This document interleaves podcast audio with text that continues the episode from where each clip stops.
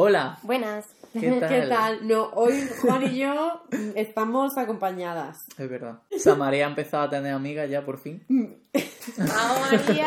Ya Venga. no estoy tan sola. Qué bien. Os presento a Sarai. Sarai es una persona estupenda, ¿vale? Súper válida. Te estoy presentando como un estirando el chicle, ¿vale? Que es otro podcast que... bueno, Sarai es socióloga. Bueno, estoy en ello. Está en ello, está en el proceso de la sociología. Ahí. Le encanta la filosofía. Entonces tenemos muchas cosas en común. Y ¿Os compa- conocisteis en filosofía? No, No. nosotros Ah, nos, hemos Orgullo Loco. conocido en, en Orgullo Loco Sí. y compartimos espacios libertarios. Por supuesto. Entonces tenemos un pensamiento libertario que hoy vamos a poner aquí sobre la mesa. Por favor. Así que dale una calurosa favor. bienvenida a Sarai ¡Esa Sarai! y ¡Vamos! queremos comentarios bonitos, ¿vale? Todo lo que vayáis a poner, Hombre. primero un comentario bonito diciéndole a Sarai y luego ya poner lo que queráis. La gente en los comentarios, qué guapa Sarai. Sí. Eso va a pasar ya. Es que eso es así porque es que Sí, tenemos, vamos, nos ve una gente estupenda. Nos ve una gente espectacular. Eh, hoy tocaba, a ver, en teoría el podcast anterior era sobre LGTB. Lo que pasa es que María y yo, pues se nos fue un poco el temita y terminamos hablando solo sobre roles de género. Ya, es que empezamos en el primer punto y nos Y ahí se quedó. O sea, se nos atacó, se nos hizo bola. Y bueno, tengo aquí una sección de preguntas. Noelia esta vez no nos ha dejado nada. Esta vez no- Noelia nos ha dejado las preguntas para el de música, pero para este Vale. no. Entonces, de Patreon, como nadie más nos quiere, sección bullying a la gente de Patreon. Yo no sé por qué estáis pagando, que me parece estupendo. Ah, yo me he hecho ahora mecenas de gente. Ah, a ver si así. muy buen truco, ah, muy buen truco. El primer comentario ese es de Indituber. A María le encantan los comentarios. Ya, es que me flipa, pero es que he O sea, cogido, María este- haría solo un podcast Le, leyendo comentarios. le- O sea, le da vida a esto. he cogido uno que nos aporta, ¿vale? Ah, vale. Venga. Y he cogido otro que me ha hecho ilusión. Entonces voy a empezar con el que me hace ilusión, Vale. ¿vale? Indituber dice, yo tengo 12 años y en mi instituto hay una profesora que al igual que yo utiliza con personas que no conoce y con sus alumnos el lenguaje no binario.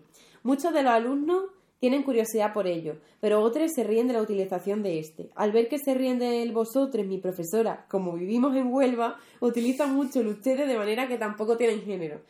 Que nos ve gente de Huelva y a mí eso me hace ilusión. Oye. Entonces, Indituber, el día que yo vaya a Huelva, nos tenemos que tomar una cerveza. Ay, no, perdón. un zumito piña.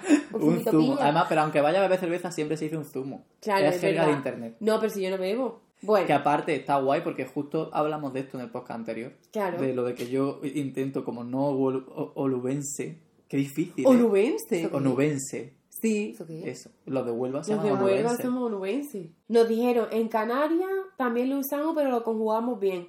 Discúlpame, no lo estás conjugando bien. Tú lo conjugas de otra forma. ¿Y cómo- Yo lo conjugo en ¿Y, co- y andaluz. cómo se conjuga ustedes? Claro, es que a ver, nosotros usamos ustedes con la forma verbal del vosotros. Claro. Ustedes soy. Y en realidad es ustedes son. O sea, la forma Claro. del academicista. Claro, claro. Que no quiero criticar a esta persona. O sea, Canarias tiene un lenguaje propio también y es muy bonito. Pero que la crítica igual. Pero ¿eh? que vamos a ver. Pero nos han criticado a nosotras. Claro, vamos a ver. Aquí ya hay una guerrilla. Ya con Canarias ya vamos, ya tenemos tensiones. No, no, no, no. ¿Qué va, qué va? Hay que dejar para los de Canarias que bastante tienen con lo que tienen. Ya, no, no, pero si yo, ya ves tú. Bueno, Mateo, este es el comentario que nos aporta. Vale. ¿Vale? Dice Mateo, me parece un podcast súper interesante. María ha comentado que usar la E en el no binario no es misgendering, ya que es género neutro y como chaval trans estoy algo en desacuerdo. Entiendo que si no sabes los pronombres de alguien por X o Y, te refieras a ellos con la E si no se sabe y no está la persona para ver cómo se refiere a sí misma. Pero normalmente, por experiencia personal, se suele no asumir pronombre exclusivamente con la gente que es visiblemente trans o disidente de género, lo cual obviamente es una mierda. Además, mucha gente se justifica usando la E ya que no es ofensivo, para personas que usan pronombres binarios, porque se niegan a aceptar a estas personas como verdaderos hombres o mujeres, al igual que con preguntar los pronombres. Me parece una iniciativa preciosa, pero con matices, ya que lo que acaba ocurriendo es que se preguntan los pronombres sobre estas personas que son visiblemente disidentes de género o trans. Entiendo todos los problemas que las personas no binarias pasan y que el uso de la E está súper demonizado, pero sí que considero misgendering, misgendering el usarlo con alguien que no los usa. No sé, es muy complejo, pero me gustan mucho los podcasts, espero que mi comentario no moleste. Quería dar otro foco sobre el asunto. Soy genial. Mucho Wow. texto. ¡Pobre Mateo! Espera, a ver. Yo no entiendo. Entiendo que Mateo necesita explicar una experiencia personal Sí, Sí, sí. sí. de forma que no parezca que realmente como... Primero que es... este- Para mí queda claro que no quiere que pensemos que esto es un comentario mm, hater o algo así, No, cuando- jamás, jamás. pero que tampoco pasa nada, oye, que tú nos puedes hacer una crítica.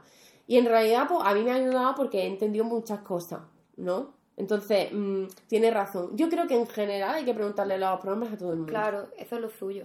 Porque hay gente que tiene passing, hay gente que no lo tiene, yo qué sé. Pero también a ver, lo que dice él, que si él en una conversación Claro. que está usando consigo mismo pronombres masculinos que no hace falta... O sea, Claro. como que yo en muchas situaciones nunca me ha hecho falta preguntar porque O sea, ya, lo, ya lo ves. O sea, es que O sea, ¿sabes una escucha. cosa que hago yo algunas veces también? Esperar que la otra persona se refiera a sí misma. Y entonces, mientras tanto, yo hago un esfuerzo sobrehumano por no usar ningún género Sí, cuando claro. hablo. Claro, yo, ¿qué pasa, máquina? Máquina es universal. es que unos máquinas Máquina inclusiva. Es que... máquina es... Total. También creo que deberíamos de normalizar preguntar. Entonces, para que también sea menos violenta eh, para estas personas trans o no binarias o que, que se le pregunte, ¿sabes? Que no genere ningún tipo de sentimiento de soy un bicho raro, tal cual. Ya. Entonces, si se normaliza, quizás no se no que genere este impacto. Sí, pero es que con la disforia lo entiendo. Claro, Porque tú, la- cuando persona- tú necesitas que de verdad, o sea, necesitas no, cuando se te tiene que reconocer tu identidad, pero por X o por lo que sea, joder, mm, físicamente o lo que sea, lo ves y no, como, como como ha dicho Mateo, que me ven a lo mejor, pues yo soy muy masculino, no tengo ese problema, pero hay gente que no es tan masculino como yo, pero son hombres también, entonces, pero se le pregunta todo el rato. Entonces, sí que es verdad que, que, que lo, que lo entiendo en el sentido de esperar que la otra persona se refiera a sí misma. Porque a mí lo del nombre no me vale. Porque, joder, también hay nombres, nombres que, que escapan del binarismo. Que precisamente, pues yo que quiero ser madre, pues, bueno, que esto de verdad, yo que quiero ser madre, Lista de nombres eh, unisex. claro, es que total, o sea, yo quiero poner un nombre que no tenga un marcado sesgo de género. Bueno, es que yo no sé qué- qué género va a tener mi, mi hija. No sé, mi bebote. Es que yo no lo sé. Es que yo no lo sé. Entonces, claro, yo no quiero asumir el género de mi bebote nada más que, na- que nazca. Sino ir viendo a ver qué pasa. Pero ¿no? bien que asume el género de tu gata. Diabólica. Pero porque la moira... Género de Moy. Demonio. Sí, es que el género de la moira claramente Es sus muerte. pronombres son evil. a mí es verdad que sí, auto... A mí jamás me ha pasado que me han gustado la E. A mí siempre me tratan en femenino. Siempre. Que tu nombre. No, y que yo tengo, y que yo tengo mucho passing también. O sea, Sí, mucho pero- passing. Que tú me lees como mujer muy fácilmente. Sí. Bueno, Yo como hombre cis siempre me tratan en masculino. Yo no qué entiendo qué tengo que hacer. Qué gente más mala, verdad. Quiero pertenecer a más minorías. Es que no. Tú con tu minoría ya, que no minoría, que no minoría. No. Eh, entramos en materia ya. Venga, ¿de qué quieres hablar? Como de que quiera hablar. Tú has hecho este guion ¿Qué he puesto yo? LGTBIQ siendo adulto. Ah, verdad. Siempre hablamos del movimiento LGTB y la, la visión que tenemos gente joven. Entonces, pues quería hacer un espacio, aunque no tengamos un invitado. Sarai no, no pertenece a la tercera edad, lo siento. Ella es muy joven, ¿vale? Tendríamos que haber invitado, pues eso, a alguien en plan, yo qué sé. No sé, alguien que tenga de Sarai. 90 años. Para ver un En poco en plan. Y entonces, de hecho, ayer había dos señores gays mayores de pelito blanco en el local en el que estaba yo y me hace como ilusión. Plan de decir, jo. Sí, y de hecho una vez iba, que lo apunté también, eh, iba con un chico con el que estaba en aquel momento, pues, de hecho fue viniendo aquí a esta casa, y nos paró un señor eh, solo para decirnos que, jo, que le encantaba ver a, gener- en plan, a nuestra generación yendo cogidos de la mano, porque era una cosa que a él le habría encantado hacer en su momento, no sé qué, y que no pudieron hacer, y que le encanta Claro. que ahora podamos hacerlo, tal, y me fui, o sea, yo casi me pongo a llorar. yo, yo lloro enseguida, ¿no? Es que tenga que pasa, pasar nada especial. pasa. Pero, joder, como que se fue, yo me quedé blandísimo. Dije, qué horror. Qué o sea, horror qué, qué bien que no haya parado para decirnos esto, pero jo, qué triste. Si ya mi hermana me dice, wow, eh, la línea, yo soy de la línea, eh, ha cambiado Ah, muchísimo. uh. Sí, de eso podemos hablar en otro podcast. Que tenemos Andalucía. No. Vamos, tenemos Mi primera Andalucía. agresión fue en la línea. Sí, y las 20 mías primero también. Que mm, en la línea mi hermana me dice, los tiempos han cambiado muchísimo desde que tú tenías mi edad ahora. Y digo, "Uf, pues imagínate, eh, estas personas mayores, lo Ya. que el cambio que habrán visto de 40 años para acá. Esta gente se ha, se ha comido la dictadura y la transición que... La transición. No ha dejado que desear. Ya. Entonces tienen que estar un poco flipando y creo que es necesario visibilizar toda la lucha que han tenido estas, estas personas desde las bambalinas y aquellas personas que han podido dar la cara. Ha tenido que ser increíblemente duro y ha tenido que haber una represión muy fuerte, bueno, porque se sabe al colectivo y que es cierto que no están visibilizados ni les damos espacio para hablar realmente en nuestros movimientos sociales que tenemos ahora. Mm. En la línea hay mucha gente buena, ¿vale? Lo que Sí, pasa sí. que es cierto que mm, hay algunos sectores de la población que no son muy, que son un tanto intransigentes. Y además eh, su intransigencia es un tanto violenta, una violencia muy banalizada, muy normalizada. Ya te digo, desde escupirme por la calle, perseguirme por estar con una chica, eh, llamarla gorda, escupirla, hacerle llorar, eh, lo que yo he visto en la línea. Eh, también es cierto que estoy hablando de hace 10 años, que mi hermana, que ahora está allí, eh, me dice, esto ha cambiado muchísimo, y yo pues me alegro. Pero lo- todo lo que yo he vivido en la línea como persona, bueno, como mujer cis lesbiana, eh, ha sido bastante crudo, la verdad. Porque hasta incluso en el mismo instituto, mm, yo le- estamos en economía, y decía la profesora, ¿alguien sabe alguna patente española? Y yo, la fregona, muy bien, y saltan los bollos, no sé qué, no sé cuánto, insultándome. Y yo decía, hostia, pero si me estás insultando tú, eres maricón.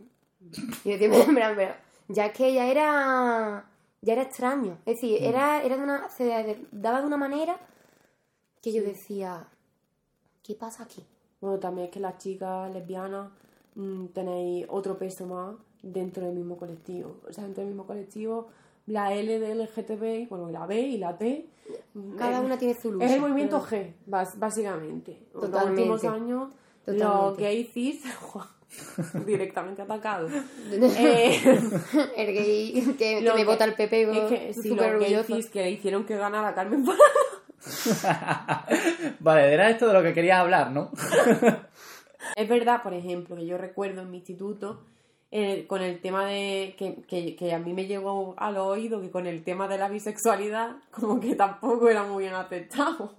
También, ¿sabes? también tiene su, su trabajo. Claro, y que yo sabía de amigos y amigas que eran gays, pero luego con la bisexualidad tenían las miras muy No, porque te tiene que posicionar. O O, te sea, gusta esto o te gusta claro, esto. El caso es odiar algo. El caso es ser intransigente con otra persona y sí, sí, sí. Volviendo al tema gente mayor, que es lo que estábamos. ¿Qué es lo que a ti te gusta? Claro, es que a mí me gusta mucho la gente mayor.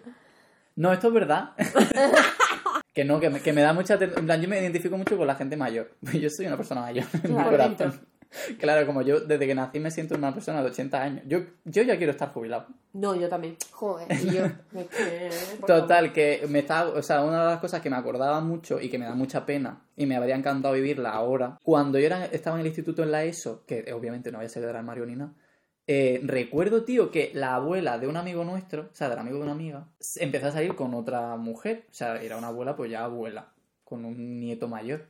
Y recuerdo con mucha pena que el nieto se enfadó con la abuela, porque aquello para la familia fue un poco trauma, porque la abuela dejó al abuelo para irse a vivir con la otra señora. Oh, Claro, qué es que historia, qué historia. esa- Me suena que le pica, a- que le pique, va. Esa- a claro. liberación. Y O entonces sea, era como, es que claro, ahora ha dejado a mi abuelo solo, que no sé qué. que El abuelo plan- que aprenda a cocinar ya. Claro, o sea, como que, Venga, como hombre. que ahora lo pienso y digo, tío, me habría encantado vivir esto con la información que tengo ahora, porque ahora evidentemente digo, hostia, eh, puta mala abuela, en plan que con 80 años dice, eh, me suda el coño que se enfaden conmigo mis hijos, mis nietos y todo el mundo, porque no quiero, o sea, porque quiero tal. Y ahora como que digo, jo, qué, qué valiente y qué guay. Y tío, y en su momento, para nada defendía a esa mujer. Yo no la conocí nunca, o sea, no, no, conocía a la abuela. No la. Ni la defendí ni siquiera nada, es como que yo decía, o sea, para mí, no pasiva. claro, o sea, yo no entendía tampoco el conflicto. Como que decía, bueno, pues sin más, pues se ha ido a vivir con otra. Además, como que era un poco, o sea, a nosotros nos contó que se haya a vivir con otra mujer, pero era como un secreto. Entonces, no sé, y claro, ese tema era como súper tabú y tal, y más, no sé. Y ahora lo pienso y me da mucha pena. Digo, jo, yo creo que esa historia podría haber sido en plan un ejemplo muy bonito para mucha gente y yo incluido. Y lo dejamos así como si fuese una cosa de la que no había que hablar. Ya. Y eso, y más que el chaval se enfadó con su abuela. Ahora lo pienso y digo, eh, ¿puede ser tu abuela más ídola? Ya. No, ya, ¿En pero qué además momento? como tú. Bueno, Bonita. supongo que lo mismo haría por lo que la familia le diría, no lo sé. Hombre, La yo entiendo que- también eso, o sea, por defender un poco el punto de él, pues claro, tiene mm, pocos años, de repente se te desestructura mm, todas las roles familiares que tenían o lo que sea, porque además recuerdo que era una familia esta típica de pueblo que viven como en la misma casa, Sí, o que se divide en casas. Sí. Sí, eran como casas mm, juntas, tal. Sí. Entonces, claro, de repente, como, no sé. Pero lo recuerdo y digo, joder, macho, aquella historia, ¿eh? Yo creo que, que de pequeña el tema de los mayores y tal no, no tenía tan normalizado a las mujeres como a los hombres, porque como creo que ya conté en el último podcast, el hermano de mi padre pues siempre ha estado con su pareja, Carlos, y, y siempre ha se Un abrazo, Carlos. Siempre presente en este podcast. y Carlos dirá, muy bien, es bioquímico el hombre, pues tío, Carlos puesto. Claro, de verdad, Carlos está Carlos vamos. Pues es como que mm, como que siempre ha sido como bien, ¿no? En plan de sin más, pues mira, mi hermano homosexual nunca os hemos explicado nada porque no hay nada que explicar y simplemente igual que nos ve a mí y a tu madre, pues ve a, a mi hermano con su pare con su marido, creo que, es- que están casados y, y ya está, y es como, vale. Pero con el tema de las mujeres, tema de las mujeres, eso era, lo veías en la tele, a lo mejor salía alguna, alguna lesbiana y o sea, porque eso no tenías como referentes cercanos tampoco.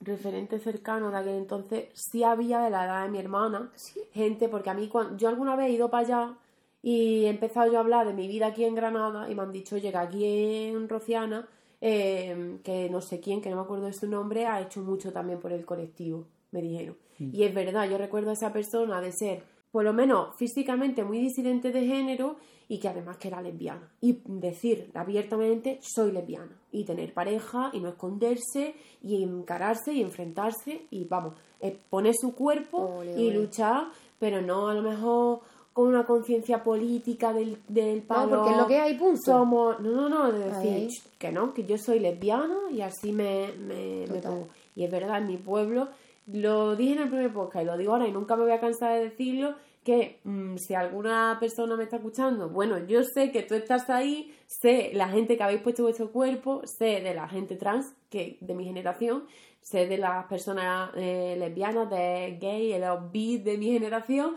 y que para mí habéis hecho en, el pueblo lo más grande. Pero sí que lo que teníamos de referente más o menos era la gente, eh, la gente trans que se presentaba a sí misma como, como drag. Cuando, bueno, en realidad eran eh, mujeres que no habían hecho una transición física ni química, pero que se decían, son, soy mujer y, y simplemente eh, es, mi gen, es mi género y punto. Y bueno, la verdad que voy a mencionar a Kim Pérez antes de que, de que se me olvide, ¿vale?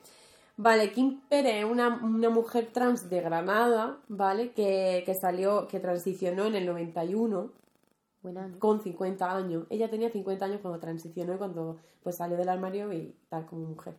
Y bueno, simplemente que es una persona que tiene muchísima historia en la política andaluza y en Granada y es profe también en la uni. Y, y bueno, en 2010, mira que tengo aquí puesto su biografía, en 2010 reclamó que se pudiera elegir el género neutro para aquellas personas que no se identifican como mujer o hombre. toma. En 2013 se encadenó a las puertas del Parlamento andaluz. Eh, esta persona tiene 80 años, ¿vale? Mira, lo voy en el apartado de Hay que personas invitarla. mayores. Se encadenó. Ya Yo ves, creo que ya si la invitamos, Kim Pérez viene, porque es una persona. Es una, perso- es una persona espectacular. En 2013 se encadenó a las puertas del Parlamento andaluz e inició una huelga de hambre en protesta por el retraso en la aprobación de la ley integral de transexualidad en Andalucía. Toma. Y bueno, en 2019 volvió a realizar una huelga de hambre para denunciar que el apoyo de la, ultradere- de la ultraderecha al gobierno de la Junta de Andalucía podría significar una merma de los derechos de las personas trans. Y bueno, esa es Kim Pérez, una luchadora desde siempre. Tiene ahora mismo actualmente, creo que tiene 80 años. Kim Pérez creo que es historia de España, casi nadie la conoce, Debería salir los libros. pero Kim Pérez... mm, Bueno, quería hablar de algo más de aquí, De gente mayor. Fran Meneses es una ilustradora, ¿vale? Esta no entra dentro de la tercera edad. Ah, pero nada, pues aquí porque... Tendrá 30 y mucho, algo así. Tercera edad. no hablemos de cómo, en qué momento empezamos ya a ser viejos. ¿eh? Eh, bueno, Fran es una ilustradora que sigo yo, que soy súper fan, que me encanta, que tenía un podcast con el que era su marido, que se llama Edo, que me encanta también mucho, y los dos unos cracks. Bueno, la movida fue que hicieron un vídeo hablando de que lo dejaban. Eh, ella sufrió un aborto, un- o sea, tuvieron como una historia en plan súper eh, complicada justo antes de la pandemia y luego durante la pandemia también, hasta que hicieron un vídeo para explicar que lo dejaban porque se habían dado, en plan, ella se había dado cuenta a raíz del aborto y tal y cual de que era gay. Claro, todo esto era en inglés. Entonces yo entendí, dije, será bi, suponemos. Eh, entonces luego hizo otro segundo vídeo que recomiendo muy fuerte, porque ella explicando con treinta y pico años los que tenga, cómo ha sido la experiencia de darse cuenta de que es lesbiana después de haber estado con un hombre eh, un mogollón de tiempo, eh, de haber estado, no sé, como de haber estado siempre con, o sea, siempre pensando que era hetero, cómo ha sido darse cuenta tan mayor de que es lesbiana y por qué se ha dado cuenta tan tarde. Y me pareció súper interesante el vídeo. En plan, es que A me ver, explotaba la cabeza, decía, Tengo que decir que a lo mejor no ha sido lesbiana siempre, sino que igual que fluye el género, también puede fluir la orientación sexual. Entonces, es posible que disfrutase, o no, no sé, no he visto el vídeo ni esa chica, pero eh, yo sí he visto como hay personas, eh, yo misma, que en algún momento de su vida eh, han sentido atracción por chicas únicamente, en otro momento no, y que algo que muchas veces sin querer tendemos a pensar que es algo estable y yo creo que no lo es. sí que la, la sexualidad fluye. Ahí estamos, entonces creo que quizás le ha podido pasar eso. Que Bueno, en su caso vida- se centra en que no. No, O sea, que ella, o sea, el vídeo es como rollo negación desde pequeña.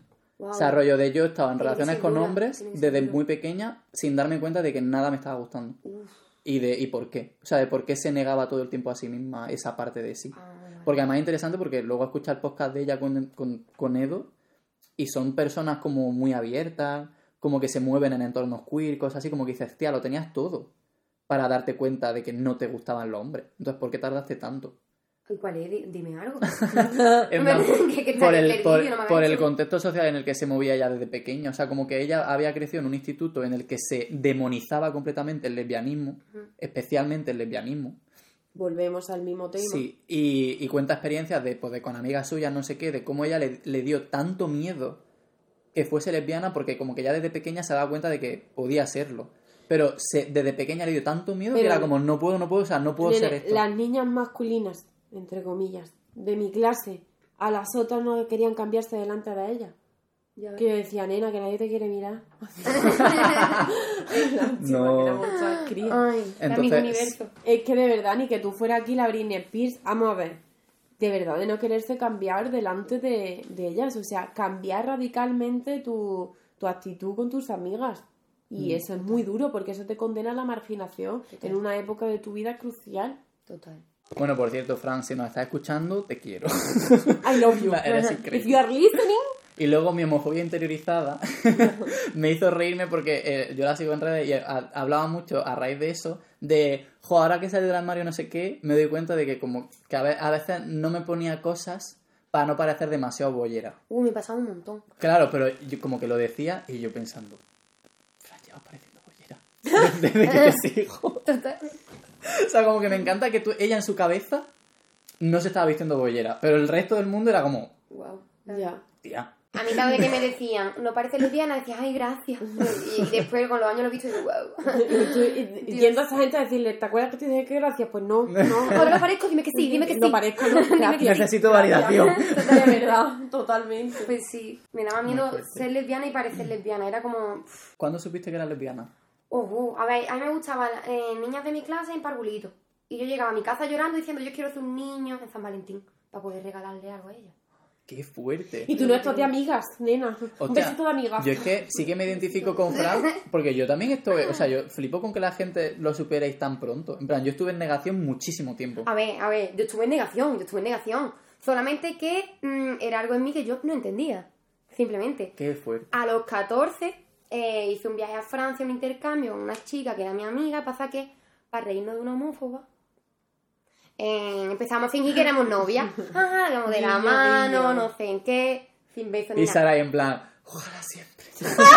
Totalmente, Ojalá siempre totalmente. Esta amistad tiene que ser para siempre. Yo tenía claro en plan de esto no se puede acabar. Pero vamos, de la mano, no sé qué, volvimos, cartas de amor. Y me viene mi amiga y me dicen que ya, esta chavala se está pillando de ti. Mm, ¿Os gustáis, no? Y yo, no, tía, ¿qué dice? Yo no soy lesbiana, tía, ¿qué dice? No hay que. Ah. Y ya, venga, ya. Y dice, ponto, me corta el rollo, Guilla, porque es que vais de la mano, escribir cartas de amor, en plan, que A ver, le va a que hacer soy daño. novia, por Dios. Éramos oficialmente, casi oficialmente novias. Y yo en plan de que no, que no, que no, que no, que no.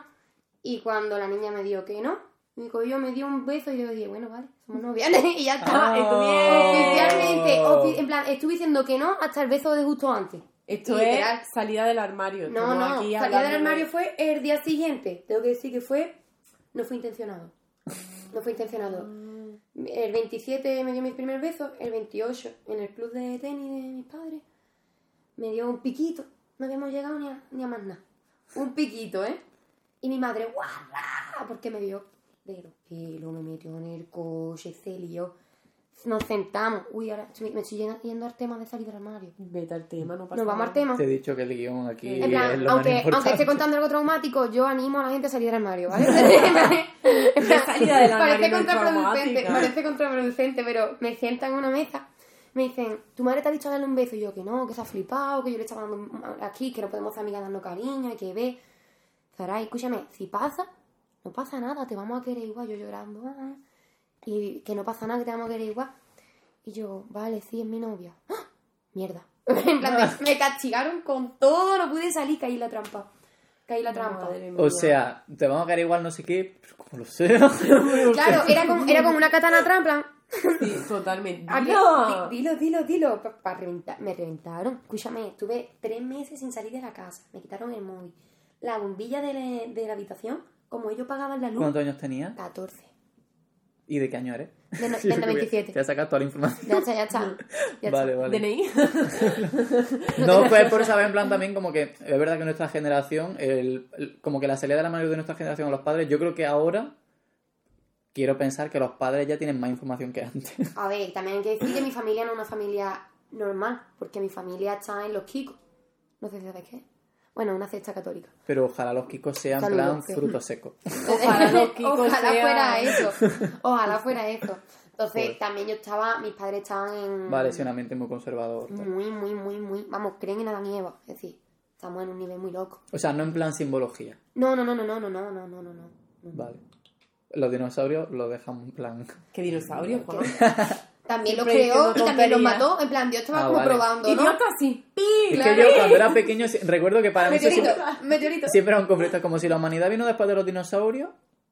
En plan, no entiendo. Oye, oye, había alguien que quería hablar de salir del armario. Sí, Juan. Venga. No, yo dije, hay que hablar, porque la gente Vale. lo pregunta, tío. Sí, no, pero, Pero es verdad que es un tema que yo tampoco me gusta hablar en el podcast, por lo que decía antes, digo, joder, yo entiendo que mis padres no tuvieron la mejor reacción, pero tus padres ahora lo llevan igual de mal.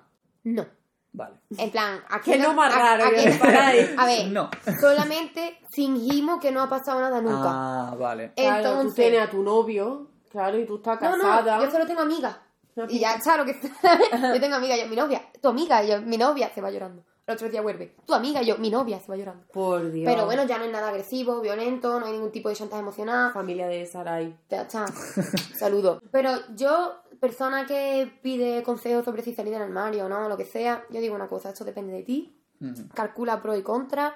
Yo creo que puede ser muy liberador y que a largo plazo puede estar muy bien. A corto plazo no me mojo, pero a largo plazo yo creo que se Sí, a agradece. largo plazo yo también confirmo, o sea, estoy de acuerdo contigo. Largo Yo quería decir una cosa, que es que Vox, una tía de Vox...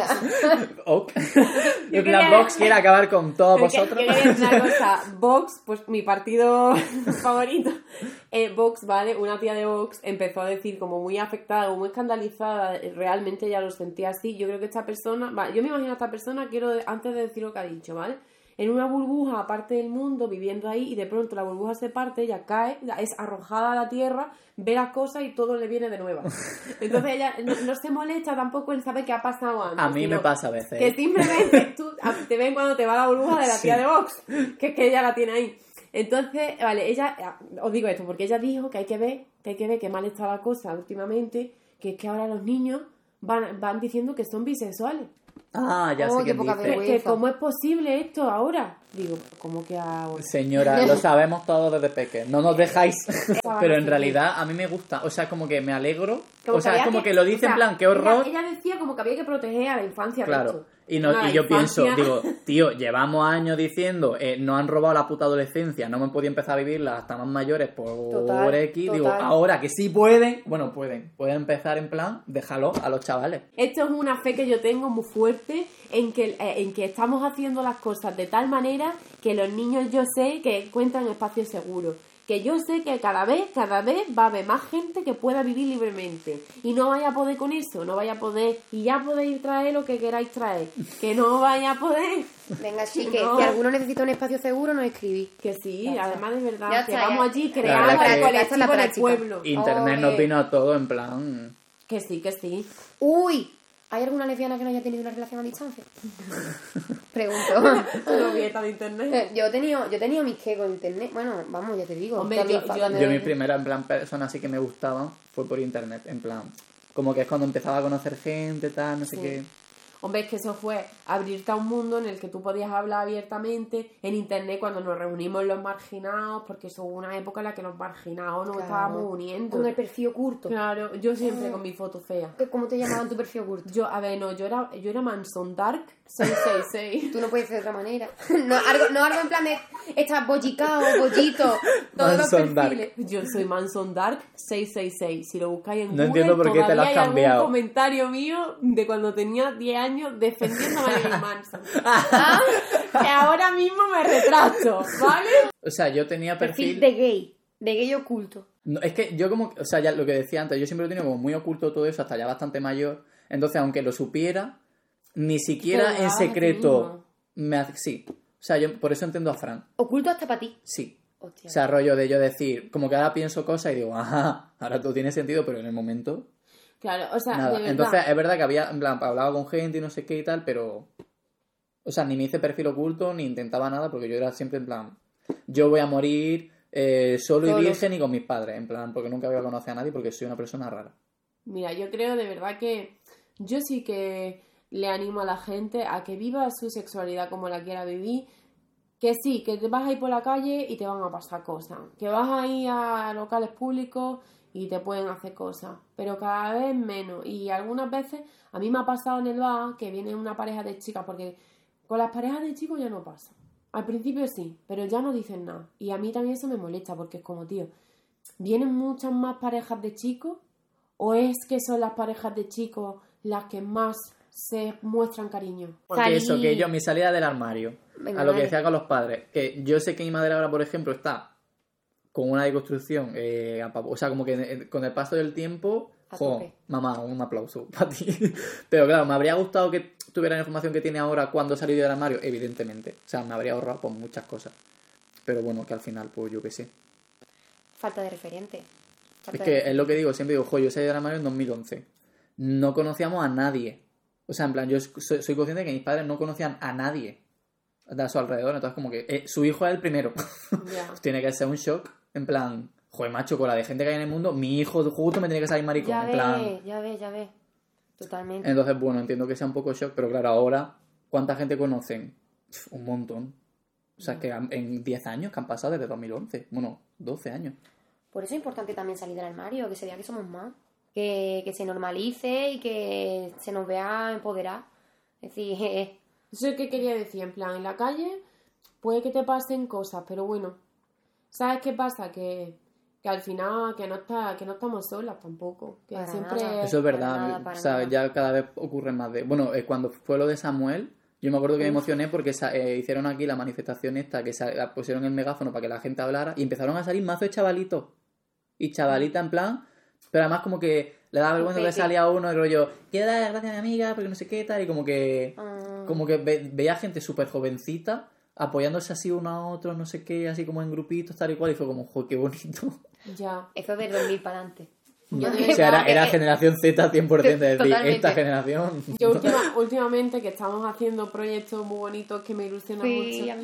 Pienso mucho en mi, en mi pueblo. De pueblo hay que ir a fumigar. Este pueblo hay que ir a quitarle las pistolas, que quitarle la- la las malas hierbas, las malas hierbas. Tiene todo el mundo escopeta en su casa. Uy, por Lo Yo Dios. siempre digo, que, siempre digo que vivía en Texas. Pero eh, vivo en Texas. Mi pueblo, ya que hablemos de Andalucía, Rociana te va a cagar. Por favor, mecenas, voten eh, podcast sobre Andalucía. Sí. Por favor, por favor. Es que, es que además, bueno, mi pueblo es un caso. Pero sé que, que tiene mucho potencial. Bueno, pues podemos acabar mencionando, aunque sea, y El ahí terminamos el podcast. Mm. Venga. Eh, referencias. Ah, vale. Ah, ¿qué quieres tú? ¿Qué quieres tú? No, no, no, yo pensaba que, o sea, nos, nos falta, es que otra vez nos quedamos con puntos sin tratar, porque volvemos a- otra vez no mencionar el espectro asexual. La gente asexual se va a enfadar con Una nosotros, cosa que he estado viendo Yo últimamente son muchos TikToks de personas asexuales desmontando mitos. Ah, qué Y ridiculizando cosas que se les dice como mm, no tiene no tienen pareja o vínculo y ellos y ellos diciendo sí tenemos podemos tener pareja y vínculo obviamente somos personas tal eh, celibato no no es celibato soy asexual Y eh, como que últimamente estoy consumiendo mucho de eso. Cuéntanos, ¿de qué te has informado? Simplemente lo que acabo de decir. Esa es toda la información que tiene. O sea, yo Eh. me intro- en plan descubrí el tema del espectro asexual. Es que espectro asexual me suena como a un espíritu. Es un fantasma. En plan, como que va a parecer un fantasma. Es Casper. Date miedo, no, hombre. Eh, a raíz del término alosexual. Como que investigando un poco, en plan, hubo una época en la que yo, hablando de la fluidez sexual, yo hice un vídeo sobre el espectro asexual porque me daba cuenta de que, digo, yo alosexual, por lo menos a día de hoy, no soy, en plan, en aquel momento. Porque veía eso como mucho interés sexual por parte de toda la gente tal, y como incluso mucha presión. En plan, pues de que hay que tener una vida sexual activa, no sé qué tal. Y yo decía, no solo no la tengo, sino que además que no me apetece en absoluto tal. Y entonces empecé a investigar y efectivamente había un espectro en plan ahí gigante con chorrocientos mil términos. Hijo, me da pena porque yo he privatizado muchos vídeos. Ese lo iba a privatizar porque dije, "Jo, tampoco quiero que la gente me identifique con este vídeo a día de hoy. Pero luego me pasa que en los eventos y tal, siempre es que no hay ningún evento en el que nadie me agradezca ese vídeo. Porque fue como el primer vídeo que apareció en plan que, se, que le hizo darse cuenta de X cosa o que le ayudó de qué manera tal. Entonces digo, jo, me da mucha pena, en plan, no lo quiero privatizar solo porque sé que hay gente a la que le ha servido. Entonces, aunque a mí ya a día de hoy no me sirva tanto, Menciónalo, di, ahora mismo no me siento identificado con este vídeo, pero en este momento me ayudó y dice que ayuda a gente a que lo dejen. sí, o sea, bueno, pero es que claro, en el vídeo ya no lo puedo decir. Porque Bueno, no lo comenta abajo en la Ah, descripción. sí. En la Sí. descripción. Si vais al vídeo ahora, explico Te- mucho en plan no el te término del espectro. no sé porque la gente va a seguir pensando que tú y yo somos pareja. Eso es verdad. O sea, la gente no es ni consciente de que tú eres gay. O sea, es que no hay, no hay comentario que no hay- pero entonces no son pareja ellos. En ¿Quién todos los podcasts lo dicen. Entonces. ¿quién es Gonzalo? ¿Tendrán una relación abierta con los dos? Yo tengo que confesar. La gente en plan, Yo tengo que confesar que tú eras Gonzalo. Sí, es verdad, el otro día me dijo que erais la misma persona. Y yo dije, no, no, no, espera, te somos cuento. dos personas distintas. Son dos No, sí, yo flipé como. Bueno, vamos a acabar, que, vamos tarde. el tema. Que vamos tarde. Ah, Voy a mencionar los referentes que ha puesto Juan y ya está. ¿Vale? Los que ha puesto Juan. No, y el que he puesto yo. Yo he Ah. puesto Ocaña. ¿Vale? Lo buscáis. José Pérez Ocaña.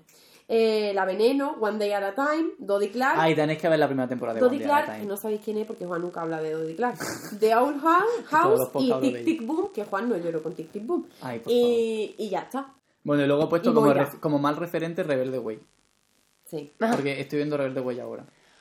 Me ha empezado con física Eh. química, mal referente también, ¿eh? Uf. Yo pensaba que iba a ser un buen referente y cuando lo volví a ver fue como... wow, bueno. Pues yo estoy flipando. eh, o sea, hay muchas cosas mal en Rebelde Way. pero especialmente la homofobia es extrema. O sea, de yo ver algunas cosas que digo, esto no es verdad lo que estoy visualizando. Otro día, si queréis, hablamos sobre Rebelde Way con más, en más profundidad porque hay, hay telita. Yo en referente quiero meter a todas las abuelas... en todas las abuelas que apoyan las causas anónimas, que en plan, abuelas anónimas, ¿no? Que, que muchas veces, pues, frente a, a no entender ni lo que es lo que está pasando una nieta, un nieto, una niete, con respecto a temas LGTB, eh, al final te acaban apoyando porque son ternuras revolucionarias. Entonces, un saludito que para mí son todas Sí, referentes. mi abuelita es una de esas. Mi abuelita también. abuela. La mi abuela es como que dice, yo ya estoy una edad, no entiendo las cosas tal, pero a mí me parece muy bien. A mí mi abuela no me ha querido nunca. Qué bien, tía. En vez de...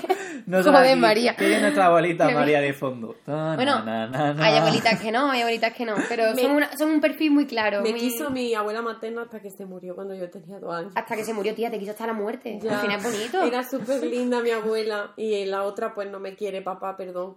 La verdad es que las abuelas son como extremas, ¿no? O sea, como que o era una abuelita adorable en plan O es nazi anarquista. o eres en Como- plan... Pero Como los metaleros, nazi o anarquista. a tope. sí, totalmente. O sea, están ese tipo de La mía es nazi. O da miedo o es adorable. Abuela de María, te mandamos un abrazo. Sí, jamás me respondía cuando la llamaba abuela, la tenía que llamar por su nombre. ¿Qué dices? Hostia. Que sí, era exagerado, tía. Joder. Exageradísimo. ¿Por qué? Mi sobrina se enfada porque la llamo sobrina. Y, o sea, que a ti te llamen por tu nombre, tú ya a la gente le quitas el nombre. Pero porque a mí ella me llama Tito Juan. Entonces yo siempre le digo sobrina Laura. Y ella en Ah. plan, ¿y por qué me dices sobrina? Porque tú me llamas Tito Juan. Claro, pues no lo entiendo. Bueno, chiquis, que nos vemos en el próximo podcast. Gracias, Sarai, por venir. Esperamos Sí, otra más a ¿qué tal? menudo. ¿Ha estado gustito? Muy gustito. Bien. ¿Has pasado frío?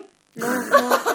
No, María pero- nos tiene aquí en el infierno. Sí, pero María se ha salido del infierno, la traicionera, mira, mira la disidente Yo, de su mentira, calor. Ha, ha impuesto el calor a todo el mundo y se ha quitado las piernas ella. Es que yo estoy muy, estoy muy totalitaria. Oh, la María.